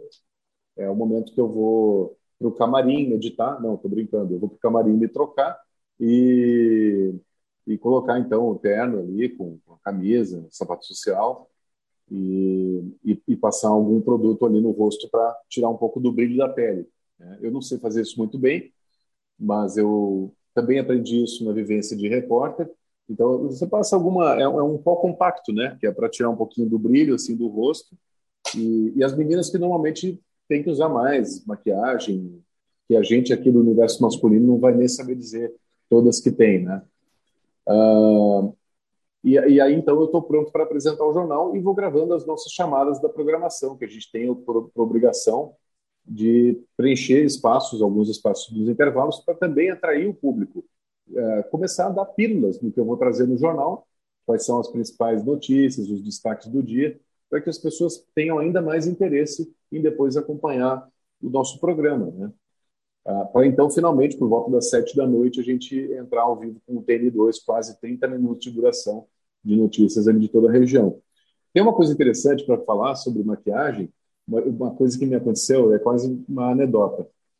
Uh, tem um negócio chamado que eu usava, sinceramente, as mulheres usam assim nos cílios, né? Para alongar os cílios. Então, se ele for transparente, ele realça um pouco. Eu usava, cara, para pentear a sobrancelha, o transparente. Pegava aquilo ali, oh, que bacana, cara, dá uma, deixa a sobrancelha mais alinhada, né? Mais bonita. E um dia, BH, eu peguei o bendito rímel sem perceber o da cor preta. E eu não tive, não tive dúvida. Peguei e passei. Pá, pá. Aí eu fiquei com a sobrancelha do Chico Bento.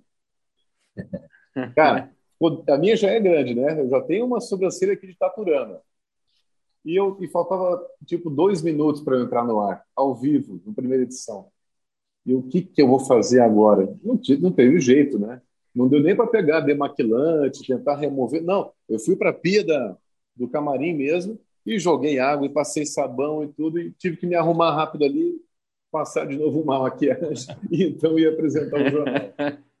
E sem contar também na época que a gente usava gravata ainda para o estúdio, já me aconteceu de estar lá, tá, me preparar todo, chegar no estúdio, sentar, na bancada, ter a colega do lado ali, e alguém me falar pelo ponto eletrônico: Rolim, cadê a gravata? Ah, tinha esquecido a gravata. Aí tinha que alguém correr, e corre aqui, corre ali, pega uma gravata, coloca rapidinho, o jornal está começando. então, é, esse tipo de coisa acontece também, né? Uh, antes que vocês perguntem, nunca apresentei o jornal de camisa, terno e gravata, mas de bermuda por baixo, sempre foi com traje completo. Apesar de ser tentado a fazer isso por causa do calor mauruense, né? Uh, mas mesmo aqui, peguei frio também, cara. Fazendo entrada ao vivo, uh, para o Bom Dia São Paulo, já enfrentei temperatura de 6 graus. 6, apenas 6 graus ali Nossa. na frente do lago do Vitória Régia, nosso cartão postal. Uh, e, e, vocês sabem que quanto mais perto a gente está da água, nos dias mais frios, a gente Sim. tem uma sensação térmica mais baixa também, né? Então, assim, era ter o queixo, cara. Era, era, era interessante isso, né? O que a gente não tem, se são muitos dias prolongados de frio, né? São, são dias mais, mais esporádicos mesmo, né? Mas eu, eu gosto bastante do frio ainda. O calor, eu aprendi a lidar com ele. É, eu tenho que me proteger bastante. Eu logo fico com essa saliência aqui no nariz vermelha, por causa do sol, né? E, e me queimo com facilidade também. Fico com a pele vermelha, depois acaba, se eu não me cuidar, descasco e tudo mais. É, é, minha pele vai sofrendo com calor. Então, eu já sei que eu vou ter que passar um bom período exposto ao sol, eu capricho mais no protetor solar para estar mais protegido e, de preferência, né, quando puder também usar um chapéu de abas largas aí, tira na hora de gravar, coloca de novo depois, roupa mais comprida e tudo mais, né? São macetes que a gente aprende também ao viver no norte do país, onde o sol é muito mais inclemente, né? Você lá perto da linha do Equador tem uma distância menor do sol para a Terra e é aquele raio solar ali é, caindo quase, é, chegando quase a pino, né? É, é muito, muito, muito forte mesmo o calor por lá. É, a, a, hidratação tem que ser muito mais intensa. Bom, eu tive visitando um lugar no Chile, que é o deserto do Atacama, no ano de 2011. Fui no verão. E, além de ser muito quente, é, é considerado o lugar mais árido do mundo. Mais árido até do que o Saara. Porque no Saara, embora não se saiba, chove de vez em quando, talvez umas duas vezes por ano. Não é como as chuvas que nós temos aqui, por óbvio, mas chove. E esse do Atacama não chega a ter isso. Ele tem uma, uma umidade de vez em quando, mas geralmente a umidade é muito próxima de zero. A nossa aqui chega a 10%, também é perigo, chega a ser perigosa essa umidade relativa do ar. Aí lá no Atacama, você, quando é turista, você vai passear, fazer um passeio lá no Vale da Lua, em algum vulcão inativo que eles têm por lá. O Vale da Lua tem esse nome por ter paisagem que lembra a da Lua. Uh, você vai a um salar, você vai a um lago de sal, onde você vai mergulhar e não afunda, você boia naturalmente. Todo turista é orientado, só pode sair do hotel ou da pousada com uma garrafa de, no mínimo, um litro e meio de água, água mineral. Você tem que levar. Ah, não, mas eu só vou ali na. Eu vou num restaurante, comer alguma coisa e vou voltar. Tem que levar água. Porque não se sabe. Se de repente você ah, se anima, vai fazer um passeio e sai sem água, né? Então, aprendi a andar com isso também. Lá na Amazônia, no Cerrado, andava com um cantil preso na, no cinto da calça. É, porque às vezes você pode se ver no, no, meio de um lugar que não tem água potável, né? E aí vai fazer o quê? É, é bem, bem complicado. Ah, é, houve até lugares, e eu não, eu, não, eu não gosto de falar isso, mas houve lugares em que eu precisei recusar a água quando me ofereciam, porque a água vinha do rio. Era uma água quase barrenta que te ofereciam, né? Numa uma garrafa meio rudimentar de barro, né? Uma jarra ali. Ah, você quer tomar uma aguinha? Colocava num, num copo ali. E eu só, só olhava aquilo assim, não era uma água transparente, translúcida, era opaca, né? E aí você dizia, não, é muito obrigado, mas eu, eu, eu, trouxe aqui, olha, eu tenho aqui no meu cantil, eu trouxe uma garrafa, e não dava para aceitar, né? Agora, tem lugares que, do, do, de algumas partes do Brasil em que o, o agente comunitário de saúde leva um tubinho de hipoclorito de sódio para as pessoas que moram em localidades mais distantes. E aí as pessoas armazenam água num reservatório, numa cacimba, como se chama, e tem uma quantidade ali que você pinga dessa substância que, que purifica a água. Né? A, a, gente não sabe o que é isso porque a gente tem já há muito tempo água tratada com cloro, tem flúor também que ajuda na dentição da população, né? Mas onde você vai que não tem água tratada, a pessoa tem que ter um mínimo de, de recurso ali para tratar, tratar a água que vai beber. E quando acaba o tubinho e a pessoa não tem mais? Aí começa a tomar aquela água. É complicado, né? Oi, oi. Deu uma falhadinha aqui que eu acho que é a bateria do celular. Saiu a câmera, mas eu vou ouvir bem. Uhum. Legal. Eu ouvi isso aí. Não, não cai, não. Oi, Bergado. Falhou aqui para mim. Não, não, eu só tava falando que ele não caiu. Ah, tá. tá. Ah, tá. É, para mim Chegou ficou a cair, escura a tela aqui. É. é, agora tá chovendo aqui também, tá, gente? Você já chegou, tá já chegou. Né? A chuva chegou, né? Antes de terminar chegou. essa quarta-feira, 16 de fevereiro, tá chovendo. Tá chovendo aí? aqui tá chovendo. Aqui, aqui também tá chovendo. Papo rico também, é... muita experiência, hein, Cassiano? Obrigado por compartilhar com a gente aí. É, e fica esse desafio aí de você contar em outros lugares, né? Essas experiências. Acho que tem muita coisa bacana aí. Os alunos de jornalismo que ouvem a gente também, que eu sei que tem gente que ouve, eu acho que vai ser um papo bem legal. Obrigadão. É. Ah, para mim vai ser uma honra. Quem quiser me convidar, eu adoro conversar com alunos, passar um pouquinho das minhas experiências e ouvir as experiências dos alunos também, satisfazer de alguma forma a curiosidade das pessoas, contar esses causos aí que eu trago, né? Alguns deles engraçados, outros nem tanto, já passei medo também. Faz parte. É né? papo, é papo para mais de um episódio, pelo jeito, hein? Porque tem bastante história, Cassiano. Pode ser, viu, gente? Pode ser. é, só me, é só me chamar de novo, né? Que vou. muito obrigado a vocês pelo convite. Fiquei muito lisonjeado mesmo aí. E espero que a gente também possa se encontrar pessoalmente aí, mantendo os cuidados, né? Para botar a conversa em dia. Com o Marcelo eu já tive a oportunidade, oportunidade de trabalhar por um breve período, mas os outros colegas ali eu, eu ainda não tinha tido um maior contato e vai ser um prazer a gente poder voltar a conversar, quem sabe presencialmente aí em breve, né? Em breve. Com certeza. Estamos, estamos abertos aí. É, vamos marcar aí um, uma mesinha de bar em qualquer hora. É isso aí. O Cassiano, é, a gente vai chegando ao fim né, do Picles e nós temos sempre duas perguntas fixas por aqui. É, uma delas, eu vou, vou começar, Aí depois o DH ou o Marcelo aí dão sequência. É, seu lugar preferido na cidade de Bauru? Uh, boa pergunta, hein? Ah, eu acho que talvez o Bosque da Comunidade. Pode falar mais de um? Daí eu já saí da, da regra do programa, né? Pode, uh, pode.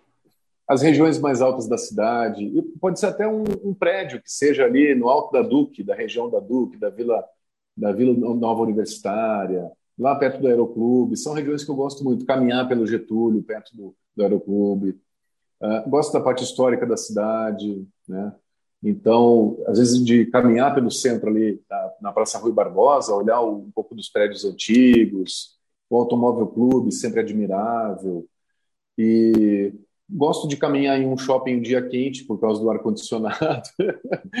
Estou aproveitando um desses lugares aí, né?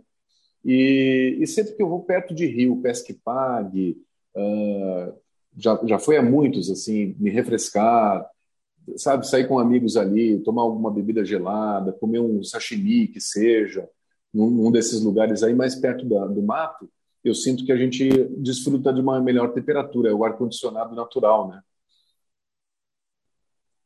E a outra você deu a deixa no começo, que você falou que assim que veio em Bauru a primeira vez, você experimentou o sanduíche original. E a nossa, dúvida em, a nossa dúvida em relação a isso é se você gosta do original com ou sem picles. Eu gosto do original com picles. Eu adoro picles. Muito bem. Muito bem. É, e tem que ser, é, tem que ser o, o queijo mussarela uh, derretido em banho-maria, né? Ali na, na, água quente, algo assim, e despejado em cima do pão francês, com picles, tomate, o rosbife, né? É isso aí. Eu, Receita gosto, original. Exatamente. Tanto gosto que já recebi diversos, diversas visitas de parentes, de amigos, colegas de trabalho, pessoal da Sport TV, quando vinha fazer transmissão aqui, TV Globo, o Noroeste teve uma, um período que passou uh, 15, 16 anos atrás, eh, disputou a primeira divisão, a Série A1 estadual, foi muito bacana. E o pessoal ficava encantado, né, pela, pelo nosso, a nossa maior tradição gastronômica aqui. Teve uma judoca também, agora não vou me lembrar o nome dela, gente, Rafaela alguma coisa. Ela adorou. Aí a gente duvidou que ia conseguir comer dois sanduíche Bauru desse tamanho, aquele pão francês no capricho mesmo, mandou ver, atleta, né? Não tem como disputar com eles, né? Muito bacana. É, é isso Muito aí, bom. agradecendo mais uma vez, então, Cassiano, é, é, pela presença aqui no Picles Podcast. É, você que nos ouve, estamos nas redes sociais, no Instagram, Twitter, também no YouTube. Só procurar lá por Picles Podcast, adicione a gente fique sabendo, fique por dentro aí das, das próximas entrevistas. Deixe seu comentário, fale se você gostou, se você quiser sugerir aí algum entrevistado também, é, fique à vontade. É, mais uma vez agradecendo, então. Muito obrigado, Cassiano, Fernando BH, Marcelo. Valeu, valeu. Valeu, obrigado. Valeu. Até a próxima, pessoal. Obrigadão, Cassiano.